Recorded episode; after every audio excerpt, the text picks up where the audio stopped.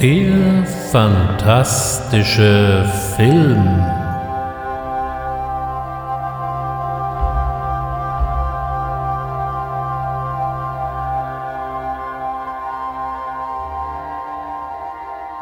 Liebe Freunde der unheimlichen Unterhaltung, seien Sie herzlich willkommen zu einer neuen Ausgabe des fantastischen Films. Und heute steigen wir wieder mal hinab in die tiefen Gewölbe der Filmarchive und graben in lang vergangenen Filmrollen. Und es geht um When this dead hand moves The monster created by a man they called Mad is turned loose to strike terror into the hearts of men.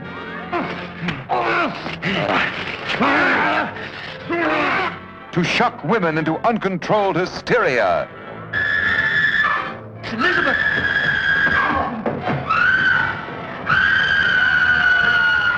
To prey upon the innocence of children. This is the story you've heard about, talked about, The spine-tingling, blood-chilling story that stuns your emotions. Frankenstein. Ich begrüße Sie hiermit also zum Frankenstein-Podcast.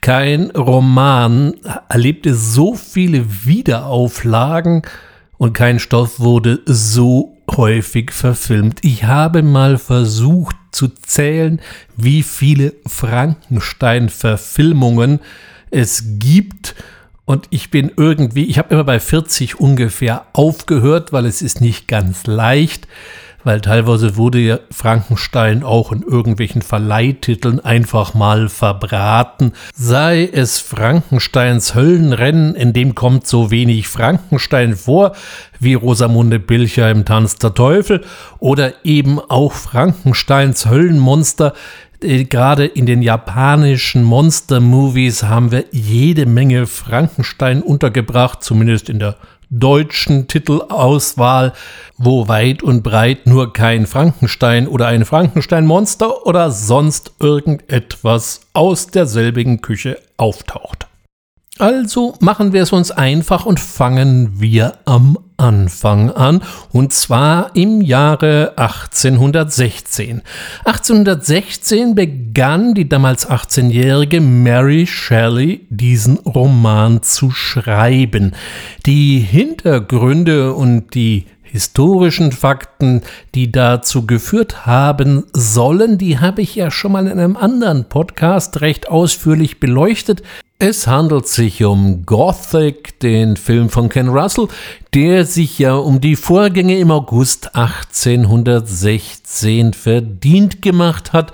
Natürlich ist eine Menge Fiktion dabei, aber wie gesagt, es beruht auf wahren Begebenheiten, zumindest was die Personen und den Ort der Handlung angeht. 1817, und das ist jetzt keine Legende, hatte Mary Shelley den Roman fertig und auch noch einmal überarbeitet. Und Anfang 1818, genauer gesagt im Januar 1818, erscheint Frankenstein oder der neue Prometheus als Roman. Natürlich stellt sich die Frage, wieso ein derartig teutonischer Name in einem englischen Roman? Und wie Mary Shelley auf Frankenstein gekommen ist, ist in der Tat nicht überliefert.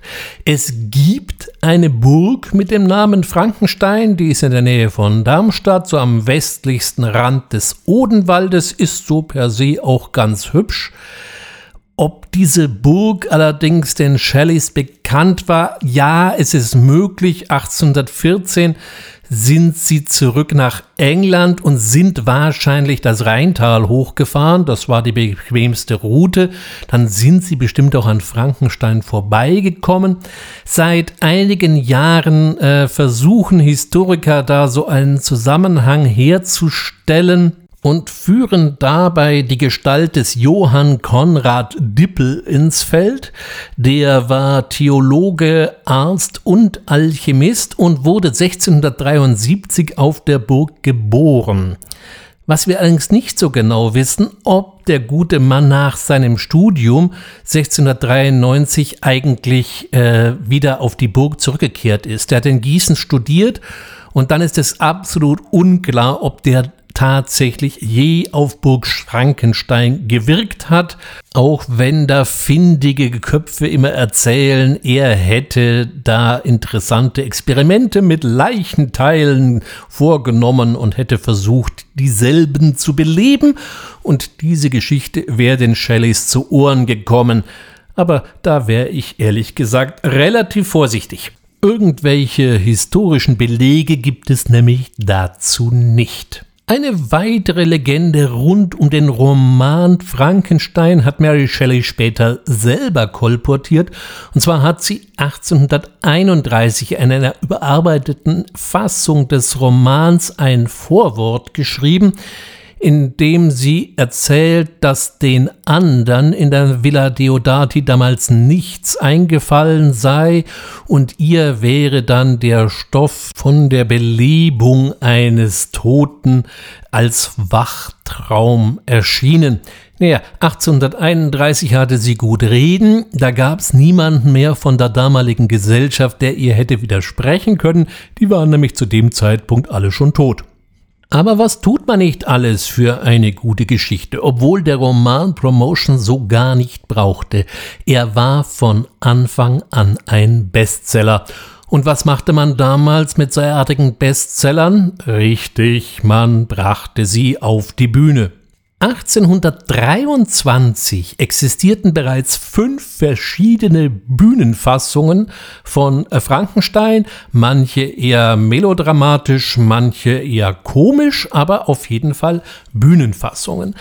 Besonders beachtenswert war die von Richard Peake, der hatte ein Theaterstück mit dem schönen äh, Titel geschrieben, Presumption or the Fate of Frankenstein. Das war mit Abstand die erfolgreichste Fassung. Die hat übrigens auch Mary Shelley tatsächlich noch zu Lebzeiten gesehen. In diesem Zusammenhang ist natürlich auch der Schauspieler des Monsters erwähnenswert. Das war damals ein Thomas Potter Cook und der spielte die Rolle dann gleich 350 Mal. 1927 gab es dann eine neue und für den weiteren Fortgang nicht ganz uninteressante Bühneninszenierung von Peggy Webbling. Inszeniert wurde das Ganze von Hamilton Dean, der auch gleich mal die Rolle des Monsters übernahm. Und jetzt werden vielleicht ein paar Stammhörer von mir hellhörig. Hamilton Dean, den Namen hat er doch schon mal verwendet. Hamilton Dean hatte bereits auch Dracula bereits um diese Zeit auf die Bühne gebracht und zwar mit beträchtlichem Erfolg. Und damit das nicht so langweilig wurde, immer das Gleiche zu spielen, inszenierte er den Frankenstein eben gleich mal hinterher. Seit 1900 hatte sich so ein Trend herausgebildet, der aus Frankenstein und seiner Kreatur so eine Jekyll Hyde Nummer machte, so war also Hamilton Dean als Monster ganz ähnlich seinem Schöpfer angezogen. Es gab auch noch keine großartigen Laborszenen oder was dergleichen. Das Ganze ging ziemlich ohne Spezialeffekte aus. Hamilton Dean stand also einfach nur vom Tisch auf. Allerdings, so wird überliefert, das sehr effektvoll.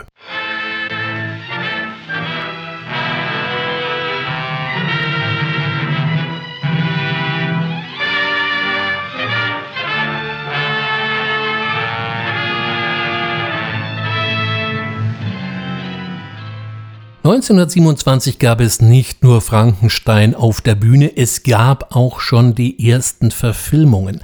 Die älteste uns bekannte ist die aus den Edison Studios von 1910. Dieser Kurzfilm, der sich zwischen 13 bis 15 Minuten bewegt, gilt als der erste Horrorfilm insgesamt.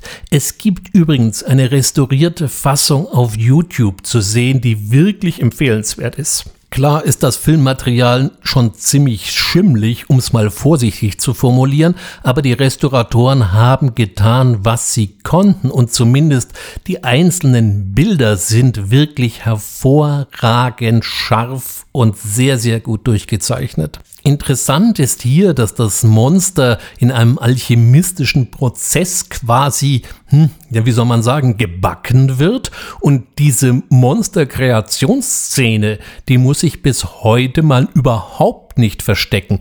Ich hatte beim Betrachten so ein bisschen die Idee, dass sich hier vielleicht Clive Barker hat inspirieren lassen für seine Resurrection-Szene in Hellraiser. Man müsste ihn mal fragen.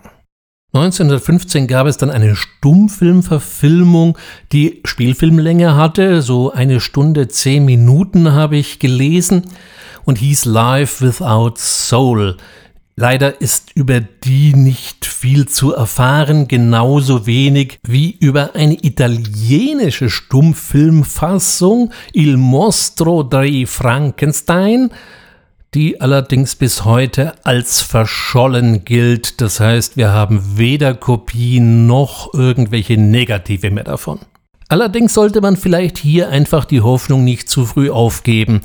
Gerade auch die Edison-Ausgabe galt jahrelang als eher Mythos als als echter Film. Bis 1950 wusste nämlich überhaupt niemand, dass es diesen Film noch gab. Dann hat ihn irgendein Filmsammler aufgestöbert und in seine Sammlung einverleibt. Allerdings hat er dann auch keinem gesagt, dass er den Film hat. So wurde das erst 1970 dann mal ruchbar. Also vielleicht sitzen noch irgendwelche Filmsammler auf lang verschollen geglaubten Schätzen. Wir wissen es einfach nicht.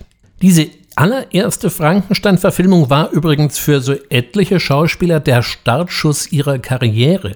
Augustus Phillips, der den Frankenstein spielt, hat in den Jahren von 1910 bis 1921 134 Filme gedreht und Charles Ogle, der das Monster gab, der war zu dem Zeitpunkt schon ein ganz erfahrener Hase, hat insgesamt über 300 Filme gedreht. Richtig interessant wurde es dann wieder 1931 in Hollywood in den Universal Studios. Am 14.02.1931 war Dracula auf die Leinwand gekommen und vom Stand ab ein Erfolg. So war natürlich die Frage gleich mal im Raum, hm, was machen wir als nächstes? Diese Frage hat man an Richard Shea, der für die Storyentwicklungen bei der Universal zuständig war, gefragt und der setzte sich mit einem jungen äh, Regisseur zusammen, der aus Frankreich emigriert war, Robert Flory. Robert Flory war durch so einige Experimentalfilme aufgefallen und war sehr inspiriert und beeinflusst vom expressionistischen Kino in Deutschland das eben ganz anders ausleuchtete, als es in Amerika üblich war. In Amerika hat man sehr gleichmäßig ausgeleuchtet, damit alles gut zu sehen ist. Der expressionistische deutsche Film agierte mit ganz harten Licht- und Schattenkontrasten. Nun, die beiden besprachen eine ganze Reihe von Stoffen, unter anderem Murder of the Rue The Invisible, den Unsichtbaren von H.G. Wells und Frankenstein. Shea favorisierte Frankenstein und so erwarb Universal dann am 8.4.1931 die Rechte von Peggy Weblings Theaterstück. Der Roman war zu diesem Zeitpunkt schon Public Domain und sicherte sich gleich mal die Rechte auch nochmal eines zweiten Theaterstück, was unter der Feder von John L. Balderston, auch der dürfte den Dracula-Hörern vielleicht schon bekannt sein, entstanden ist und so nie auf die Bühne kam.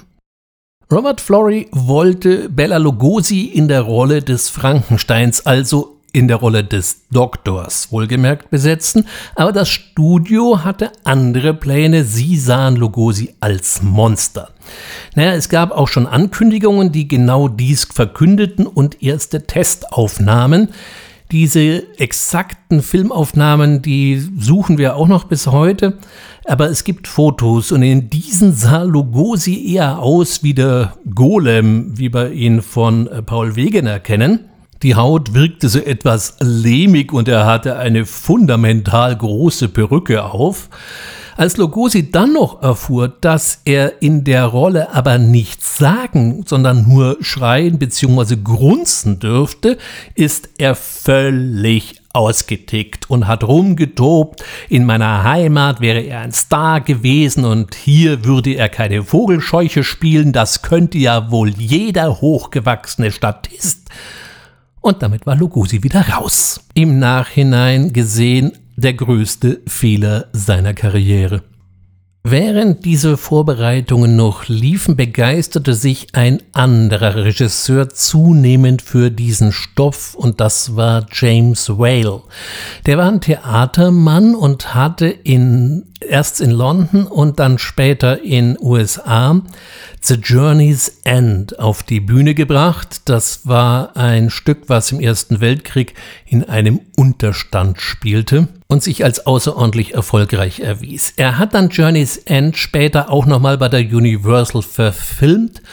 Sein nächster Film war dann eben Waterloo Bridge. Das ist auch so ein Weltkriegsdrama. Auch das war sehr erfolgreich und er galt bei Universal als The Rising Star. Es wird erzählt, dass Lemle Jr. ihm geradezu hörig war und als Whale dann eben äußerte, dass er auch interessiert wäre an einer Umsetzung von Frankenstein, war Flory draußen und Whale drin. Ein weiterer Punkt, der für Vale sprach, war die Tatsache, dass zu dieser Zeit gerade in Hollywood händeringend Theaterregisseure gesucht wurden.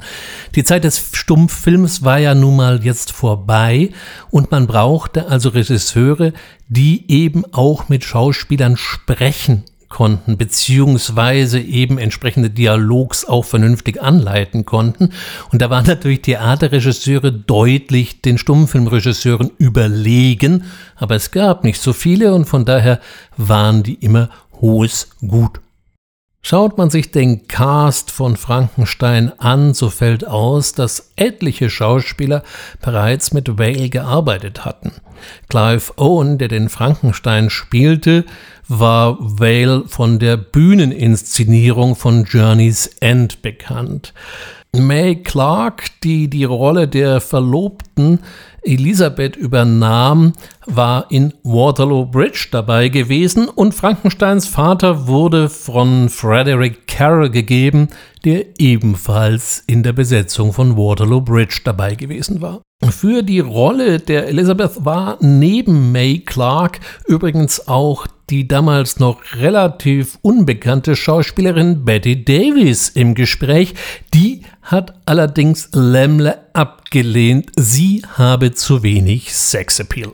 Clive Owen in diesen Film hineinzubringen, war ein durchaus gewagtes Unterfangen. Er war nun mal ein sehr sensibler Geist und eine eher tragische Figur, nicht nur im Film, sondern auch im wirklichen Leben, und das hatte ihn zu verstärktem Alkoholkonsum gebracht. Mit anderen Worten, Owen trank und zwar gewaltig. Jetzt wusste man immer nicht, ob der vielleicht nicht dann doch besoffen beim Dreh auftaucht und das hätte bedeutet, dass er sich in eine völlig andere Person verwandelt. Aber James Vale hat ihn da wohl ganz gut im Griff gehabt. So gab es zumindest während der Dreharbeiten keine Aussetzer. Zumindest was Frankenstein als Person anging, was ja noch nicht geklärt war. Wer macht das Monster? Lugosi hatte die Rolle ja brüsk abgelehnt. Es geht die Legende, dass James Whale in der Kantine von Universal einen jungen aufstrebenden Schauspieler gesehen hätte und ihn sofort an seinen Tisch bat, ihn ansah und meinte, ihr Gesicht hat fürchterliche Möglichkeiten.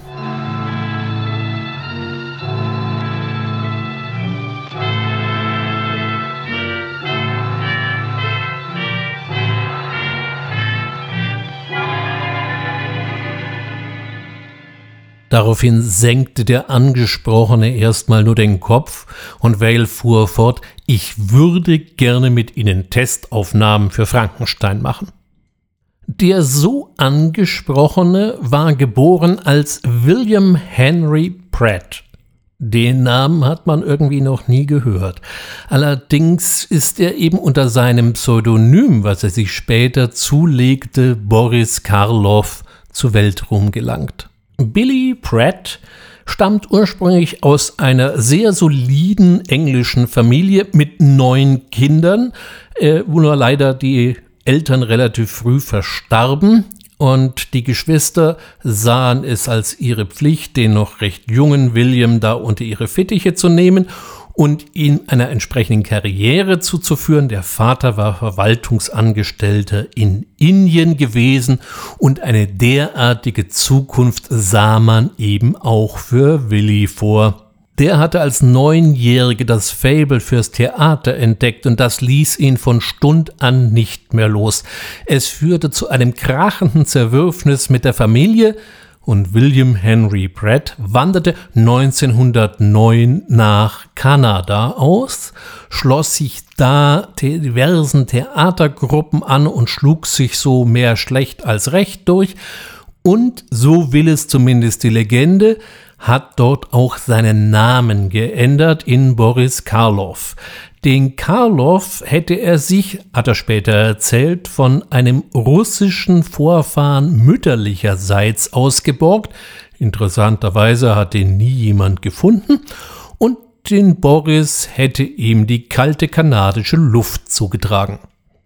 1919 war Karloff dann in Hollywood angekommen und schlug sich da so als Kleindarsteller durch. Eine andere Legende besagt übrigens, dass Lon Chaney ihn zu diesem Pseudonym überredet hätte, nach dem Motto mit William Henry Pratt wirst du hier nie was, benenn dich um. Wir wissen es nicht genau. Fakt ist allerdings, und das wissen wir, dass Frankenstein sein 81. Film war. Karloff sah sich nicht irgendwie als der große Schauspieler, er wollte eher sehen, dass er seine Brötchen verdienen konnte und vielleicht nicht so viel Lastwagen fahren musste, weil das tat er teilweise nebenher. Es gab also Probeaufnahmen und es wurde das berühmte Make-up entwickelt. Wer hier der wirkliche Kopf dahinter war und wessen Kooperationsquellen da alle zusammengelaufen sind, das ist nicht so ganz klar. James Whale sagt natürlich, die Maskerade war seine Idee. Jack Pierce, der das Ganze handwerklich umgesetzt hat, hat später natürlich gesagt, er hätte sich die Frankenstein-Monstermaske ausgedacht. In jedem Fall war es für Boris Karloff eine ziemliche Quälerei, sich in das Frankenstein-Monster verwandeln zu lassen. Man kannte ja noch nicht die modernen Kunststoffe wie Latex, sondern verwendete Mastix, das ist ein Harz von einem entsprechenden Strauch und Collodium. Collodium gibt so einen flüssigen Kunststoff ab und wird aus Collodiumwolle mit Alkohol und Äther erzeugt und ist dann relativ zähflüssig und kann aushärten, aber stinkt natürlich entsprechend. Gedreht wurde im August 1931 und das machte die Rolle für ihn nicht angenehmer, es war nämlich einfach mal heiß. Und die Maske war es eben nicht allein. Karloff trug zwei Anzüge übereinander, um möglichst breit auszusehen, hatte ziemlich unförmige Stiefel mit Einlagen, um größer zu wirken. Zusätzlich, um die Beine zu betonen, waren da noch Stahlschienen drin, also es war von vorn bis hinten eine Quälerei. Als er seine ersten Probeaufnahmen sah, soll er nur gestöhnt haben, ich bin erledigt, meine Karriere ist vorbei. Daraufhin hat Edward von Sloan, der auch in dem Film mitspielte, als die moralische Autorität Dr. Waldmann, äh, nur gemeint, nee, Boris, die fängt gerade erst an. Er sollte bekanntermaßen Recht behalten. Trotzdem gingen die Dreharbeiten von Frankenstein für Boris Karloff nicht ohne bleibende Schäden ab. Wir wissen ja, dass das letzte Teil des Films in einer dann auch brennenden Windmühle spielt und vorher in irgendwelchen Studiobergen. Und hier durfte Karloff den bewusstlosen Frankenstein alias Clive Owen immer und immer wieder auf der Schulter hochtragen. Und das hat ihm seinen Rücken nachdrücklich verübelt. Karloff wurde insgesamt noch dreimal am Rücken operiert und war nie mehr ganz ohne Schmerzen. Das hat er von der Schlepperei von damals. Die für ihn später eher tragische Windmühle ging übrigens auf Robert Flory zurück, der die ersten Skriptentwürfe in seinem Apartment schrieb und dieses Apartment lag über einer Bäckerei der Kette Van de Kamp. Und die hatten die Windmühle als Warenzeichen. Ursprünglich sollte sogar das Labor in einer Windmühle verortet werden und man kann es auch noch im fertigen Film erahnen, wenn Baron Frankenstein, also der Vater, irgendwann mal rumpoltert, was denn sein Sohn für komische Experimente in einer alten Windmühle mache, er hätte doch zu Hause ein Zimmer und ein Bad. Dass es hier kleinere Knirscher gab, scheint später keinem mehr aufgefallen zu sein. Eine weitere Gestalt, die man eigentlich nie im Roman gelesen hatte, ist die Figur des Assistenten Fritz oder eben später Igors. In der Verfilmung von 1931 hat die Dwight Fry übernommen, den wir auch noch von Dracula her kennen. Er spielte dort den verrückten Renfield und war nach diesem sehr beeindruckenden Auftritt genau auf solche Rollen festgelegt. Den Ursprung hat der Fritz übrigens in den Theaterfassungen, da taucht er schon vorher einmal auf. Was wäre Frankenstein allerdings ohne sein Labor gewesen? In der Uraltverfilmung von 1910 ist es ja eher alchemistisch angehaucht. Auch lässt sich Shelley überhaupt nicht in die Karten gucken. Sie ist da in der Formulierung sehr, sehr offen, wie Frankenstein seine Kreatur belebt, so dass hier für die Macher Tür und Tor geöffnet war. Das Labor wurde entwickelt von Kenneth Strickfaden. Ja, der hieß wirklich so und war Elektriker und Schrottsammler. Dieser hat das Labor im Original Frankenstein und später auch dann nochmal in The Bride of Frankenstein realisiert und hat damit die Form und das Aussehen und das Gebaren eines Mad Scientists Labor auf Jahrzehnte festgeschrieben. Schauen wir uns den Film jetzt an, dann fällt schon mal eins auf. Frankenstein ist um Längen mobiler, moderner und schneller als der teilweise doch sehr behäbig daherkommende Dracula. Überhaupt dreht Whale ganz schön auf und schenkt den Zuschauern für die damalige Zeit, muss man natürlich sagen, richtig heftig ein. Man hat noch nicht gerade geguckt, dann geht es schon los mit Grabschändungen, dann werden Leichen vom Galgen geschnitten. Wir haben andere Leichen, die in Vorlesungen seziert werden sollen. Wir haben Gehirne im Glas und wir haben das erweckte Monster. Das, was uns heute wahrscheinlich eher amüsiert, war damals für die Zuschauer echt schwerer Horrorstoff. Und so wundert es nicht, dass Frankenstein ziemlich schnell geschnitten wurde, allerdings an Stellen, wo wir es heute weit weniger vermuten. Es gab insgesamt drei Stellen, an denen die Zensoren nur überhaupt keine Freude hatten. Die erste Szene war die, in der Frankenstein angesichts seines Erfolgs geradezu hysterisch wird und sich vor lauter Begeisterung gleich einmal mit Gott gleichsetzt.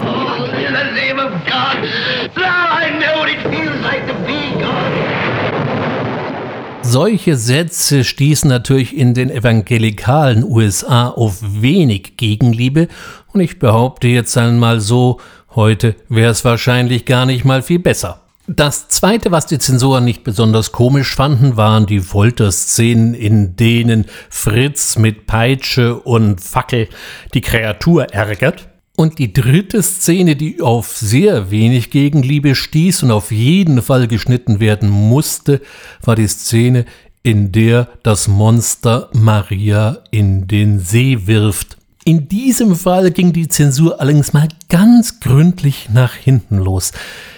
Der Moment, in dem das Monster das Mädchen in den See wirft, flog raus. Und so saß das Monster also neben Maria und streckte plötzlich seine Hände aus. Schnitt. Was dann eben passiert war, konnte man sich in den schlimmsten Farben selber ausmalen.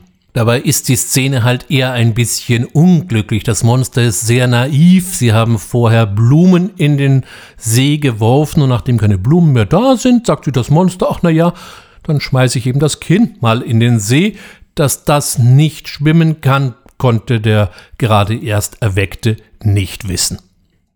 Übrigens müssen Boris Karloff und äh, die damals gerade siebenjährige Marilyn Harris ein Herz und eine Seele gewesen sein.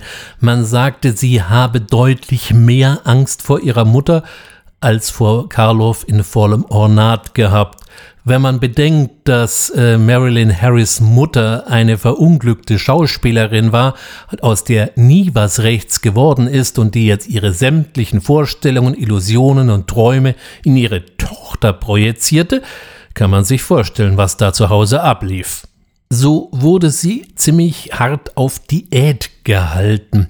Und als die Drehs mit dem in den See schmeißen so auf Anhieb nicht funktionierten, hat Whale sie dann gefragt, was er denn ihr mal für einen Wunsch erfüllen könne, wenn sie denn beim Werfen dann vernünftig untergeht. Sie meinte, sie hätte gern ein Dutzend hart gekochte Eier.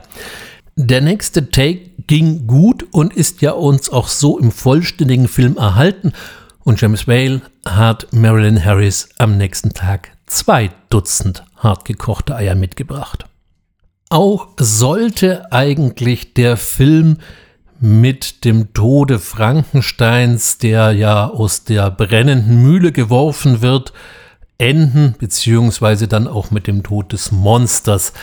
Das erschien allerdings im Nachhinein dann doch etwas zu tragisch, so dass dann eben nochmal ein etwas versöhnender Schluss nachgedreht wurde und es gab einen Prolog, der von Edward van Sloan gesprochen wurde. Das ist in dem Zusammenhang nochmal besonders originell, da es für Dracula eigentlich einen Epilog geben sollte, der auch von Edward von Sloan gesprochen werden sollte und so ein bisschen doppelbödig war, von wegen, wenn Sie heute Nacht nach Hause kommen und es weht ein Vorhang, bedenken Sie, there are such things. Dieser schöne Epilog, es ist ewig schade, ist verloren und wurde auch nicht verwendet. Da gingen wieder mal unsere Evangelikalen auf die Barrikaden. Aber es gab jetzt, um die Zuschauer zu schützen, eben den Prolog. Edward van Sloan tritt hier vor den Vorhang. Und früher war es ja so, dass Kinos oft noch große, schwere Theatervorhänge hatten. Das heißt, wenn der Film begann, öffnete sich der Vorhang, daher eben sein aus dem Vorhang treten und den Prolog sprechen. How do you do? Mr. Carl Limley feels it would be a little unkind to present this picture without just a word of friendly warning. We are about to unfold the story of Frankenstein, a man of science who sought to create a man after his own image, without reckoning upon God. It is one of the strangest tales ever told. It deals with the two great mysteries of creation, life and death. I think it will thrill you. It may shock you. It might even horrify you. So if any of you feel that you do not care to subject your nerves to such a strain, Now is your chance to, uh, well, we've warned you. Ich finde, Frankenstein kann man bis heute sehr gut sehen, obwohl er auch schon fast 100 Jahre auf dem Buckel hat. Er hat immer noch eine unglaubliche Dynamik, ein großes Tempo. Whale hat immer mal wieder mal Szenen eingebaut mit etwas ruhigeren Dialogen, um ein bisschen das Tempo rauszunehmen und auch dem, um den Zuschauern die Möglichkeit zu geben, sich quasi etwas zu entspannen, bevor es dann wieder actiongeladen und hochdramatisch wurde.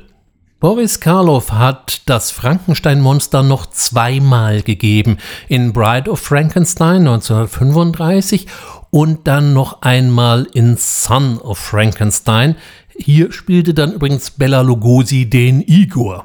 Eine der schönsten Parodien, die wir heute haben bezüglich auf die alten Universal Horror Schinken, ist übrigens Young Frankenstein oder in Deutsch Frankenstein Junior von Mel Brooks.